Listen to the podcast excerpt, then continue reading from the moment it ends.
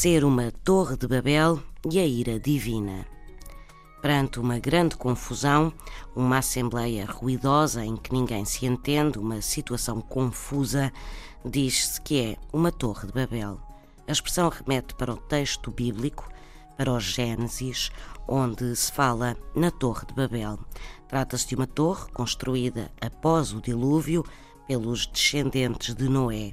Querendo aproximar-se do mundo celestial, os homens constroem esta gigantesca torre em altura, mas tanta soberba causa a fúria de Deus que resolve castigá-los, pondo-os a falar línguas diferentes e impedindo, desta forma, que se entendam e que continuem a construir a torre, ser uma torre de Babel, uma grande confusão, um local onde ninguém se entende.